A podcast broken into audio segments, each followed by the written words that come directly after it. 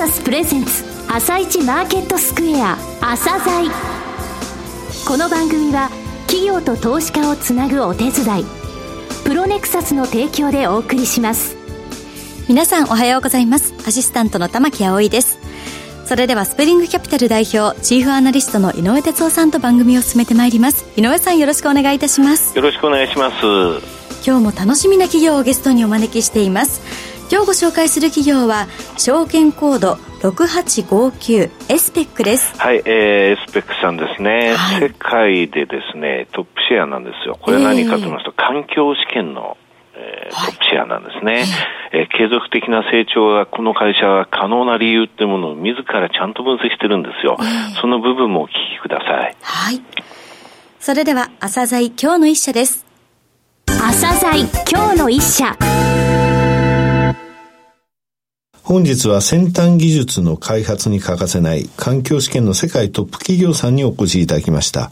今年で創業72年を迎えられる証券コード6859東証一部上場のエスペックさんです。お話しいただきますのは代表取締役社長の石田正明さんです。本日はよろしくお願いします。よろしくお願いします。えー、環境試験のトップメーカーとして有名です。国内60%以上、世界でも30%以上のシェアを誇る企業さんですが、まずは簡単にですね、環境試験とは何ぞやっていう部分ですね。こちらお話しいただけますか？あの環境試験とはですね、まあ、世界中のあらゆる気象環境を人工的に再現をして、まあ、自動車だとか携帯電話などのあの工業製品のですね、性能なり品質が保たれることを確認するための試験であります。この環境試験というのはですね、はい、まあ、各種の国際規格に決められておりまして、はい、この環境試験の実施がですね、工業製品の技術開発だとか、うん、まあ、品質評価の過程でも必ず行わなくてはいけないというものになっております。あと当社はですね、あの環境試験装置の、はい、まあ、製造販売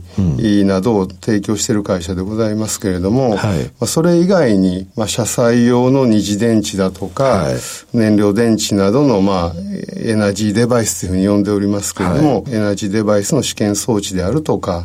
え半導体関係でね、の検査装置も手掛けております。でまたあとはあの植物工場こちらの製造販売も手掛けておりまして、うん、またそのいわゆる環境試験を代行する受託試験、うんはい、このサービスもですね、えー、行っております。なるほど。さてこの3月期に向けた業績の状況はいかがですか、まあ、2018年度はですね、はい、変則的な決算になっておりまして、はい、まずそのお話からさせていただきますけども、うん、まあ、決算期の変更に伴いまして、今期は海外の連結会社の決算対象期間がまあ15か月ということになっておりまして、はい、まあ、従来12か月ですので3か月多くなっているという海外だけですね。はい、はい、海外だけでございます。はい。えっと、1月31日にですね、はい、えー、2018年度の見通しのまあ、情報修正を行いました。ね、はい。はい、で、売上高490億円、営業利益51億円で、まあ、前年よりもまあ増収増益の見込みですけれども、はい、まあ、今申し上げましたように、まあ、変則決算ですので、うんうん、まあ、従来通りの、まあ、海外子会社も12か月とした計画も、はい、まあ、売上高465億で営業利益50億円ということで、はあ、こちらにおいても、まあ、増収増益の見込みであるということでございます。すねうん、はい。増収増益の期間ですけど、増収これで6期連続。そうですね。うん、売上各利益2期連続で過去最高更新、ね、ということですね。おかげさまで、なんとか、うん、えー、前年よりもまだ今期はですね、はい、えー、さらに過去最高更新する見込みとになっております。これあの、1月31日の、えー、発表の際、増配も発表されましたね。はい。はい、そうですね。まあ、前期からですね、はい、まあ、約10円の増配となるわけですけれども、はい、まあ、基礎計画から、まあ、6円ということですので、はい、まあ、前から10円の増配ということでございます。4円増配の予定はそこからさらに6円乗せたと。そう,、ね、そういうことですね。はい、そうです。はい。何が好調だったんですか？まあ、我々の装置で言いますと、はい、まあ、オーダーメイド的なですね、うん、まあ、カスタム性の高い、まあ、大型物件、はいはい、これが非常にあの自動車なんかの研究開発投資を受けて好調であると、まあ、いうことと、まあ、あとはあの中国ですね。こちらにおいてもですね、はい、非常に受注があの好調であるとい。うことでございまして、はい、これ中国ってどれぐらい伸びたんですか、ね、そうですね、まあ、前年同期でいきますと、まあ、受注高で約3割増、はい、まあ、売上高でいきますと、まあ、75%増ということで、はい、この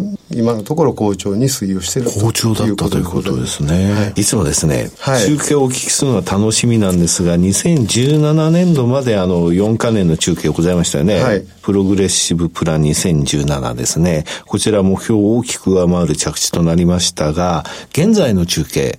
こちらについてもお話しくださいそうですね。まあ、あの、中期計画は、あの、2025年に、はい、まあ、ビジョンを設定をしておりまして、はい、まあ、そのために中期計画を、まあ、何回か繰り返すわけですけれども。はじめ2015年に10年後のある姿、あるべき姿というので、2025ということですね。そうですね。はいで、まあ、先ほど言っていただきましたように、この2018年は、ちょうど2番目の、2回目のですね、うん、中期計画のスタートをした、はい、まあ、初年度ということになっております。ステージ2ですね。このステージ2のターゲットって言いますか。はい。はどういうことなんですかね。あの、マーケットとしてはですね、はい、やはり自動車関連市場、うん、そして IoT、はい、まあ、こういったところをターゲットとしておりまして、はい、まあ、数値目標としましては、はい、まあ、2021年度で、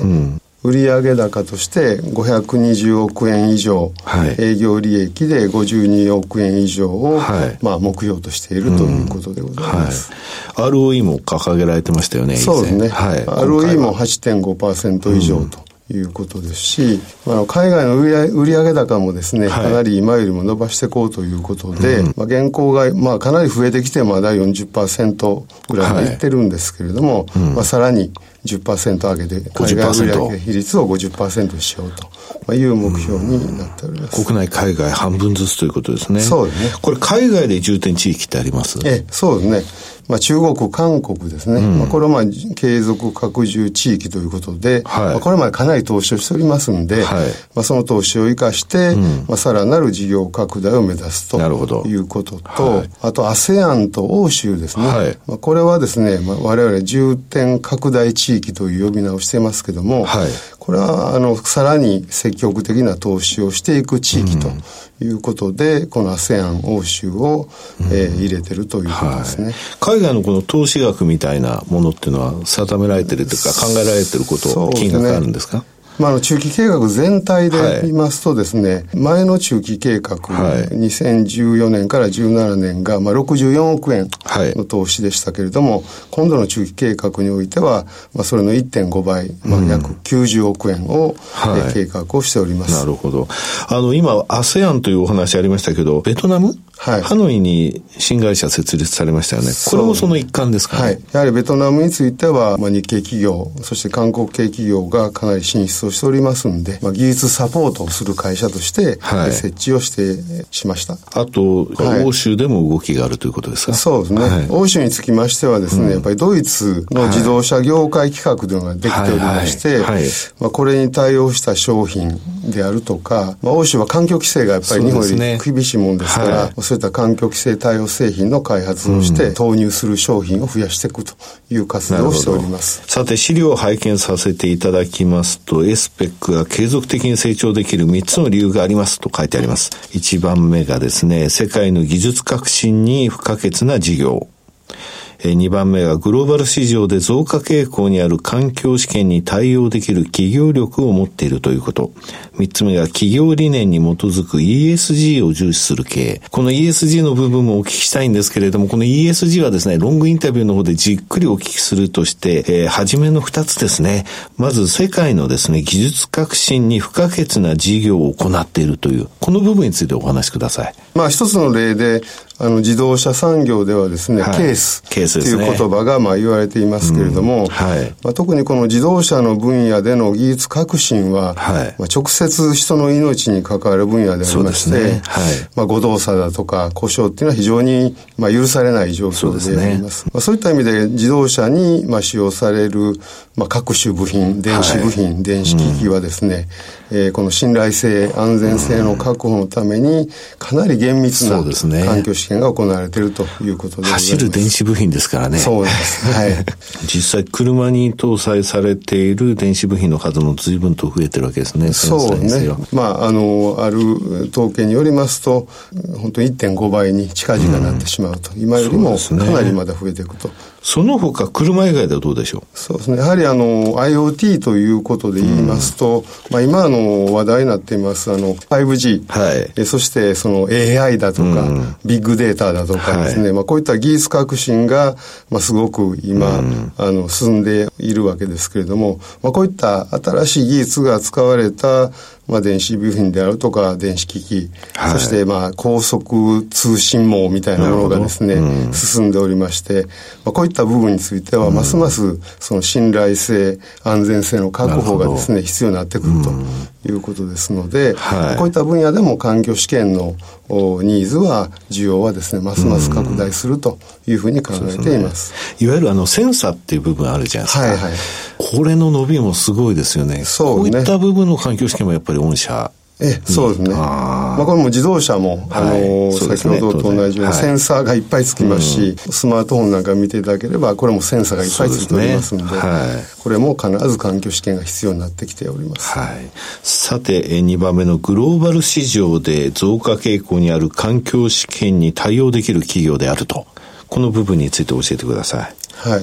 まあ、これはですね、あの、世界トップシェアである、はい、まあ、このブラン、エスペックブランドを支える技術力、うん、まあ、これがあるということと、はい、えっ、ー、と、グローバルな開発、グローバルな生産体制の構築がですね、もうすでに行われておりまして、はい、またその、えー、商品の販売サービスもですね、うん、これも、えー、グローバルな体制を持っているということが、あの、あると思います。はい。グローバル、これ、日本だけじゃないんですね。中国子会社2社、はい、アメリカ1社、えー、韓国子会社1社ですか。そう、ね、こちらで開発も行っているというですか。まあ、基本的には開発、ね、それと生産、うん、両方ですね、今のような国でですね、はい。えー、実際に実行しているということでございます。はい、あの技術力という面ではですね、はい、まあ、当社は非常にまあ高い技術力を持っておる関係でですね、はい、まあ、航空宇宙であるとか、はい、えー、医薬品、素材などですね、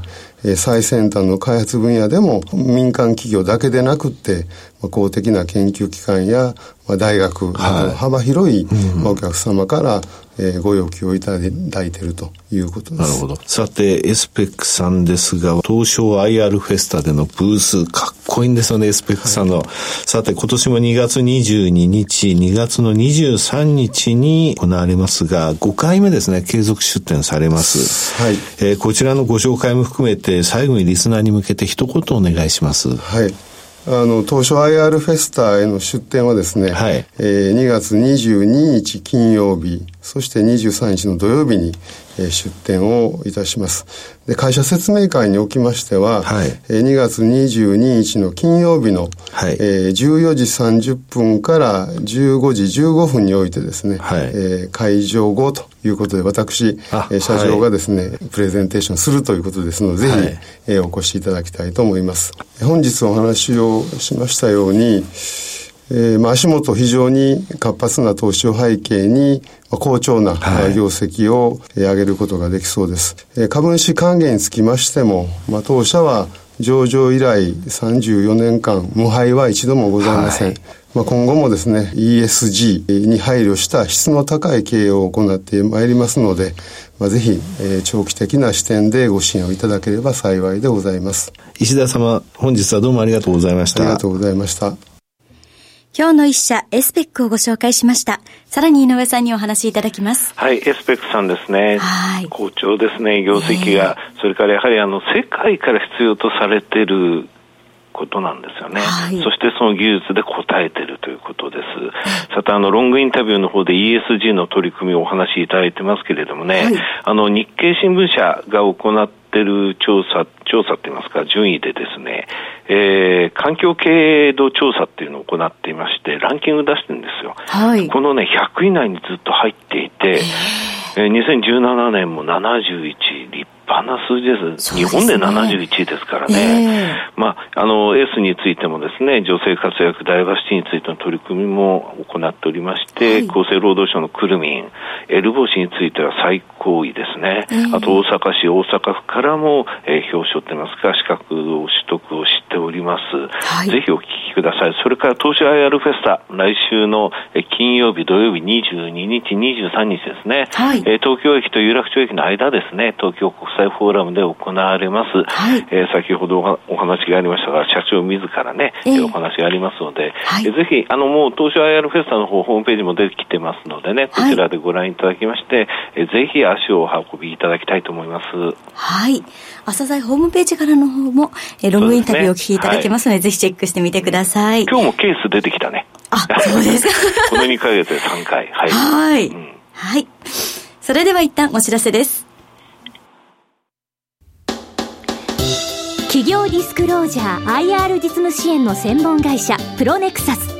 上場企業のおよそ6割2200社をクライアントに持つこれはアジア証券印刷の時代から信頼と実績を積み重ねてきたからこそさらにプロネクサスが目指すのは企業と投資家をつなぎ日本の株式市場を活性化させることです。プロネクサス私たちは個人投資家の皆さんを応援します。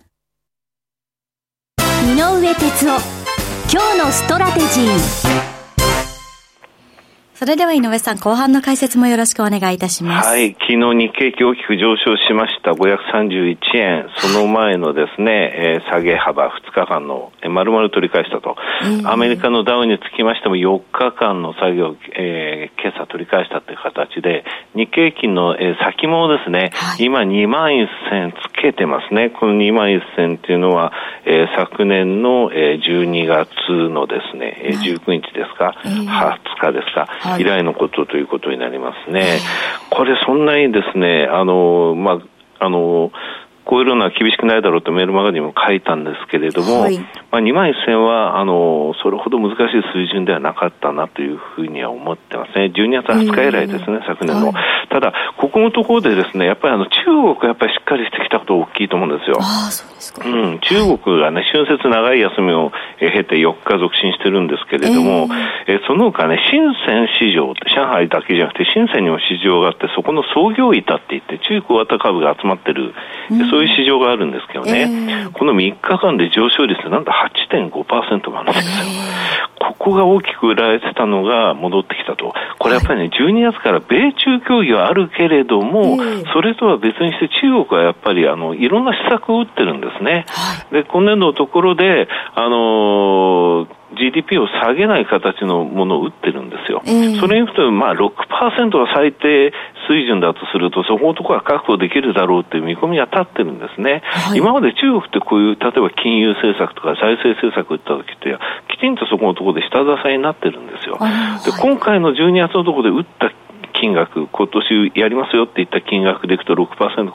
と確保できるんですけど、えー、GDP の比率で見ますとね、この金額って実はリーマンショックの後に打った比率は10分の1でしかないんです。あそうなんです、ね、だからまだまだ打てるってことなんですよね。でそういったところを中国の国民といいますか、中国の市場心理ってものが改善しているってことは大きいと思います。はい、わ、かりました。井上さん、本日もありがとうございました。また来週もよろしくお願いいたします。はい、この後は東京市場の寄り付きです。朝鮮この番組は企業と投資家をつなぐお手伝いプロネクサスの提供でお送りしました。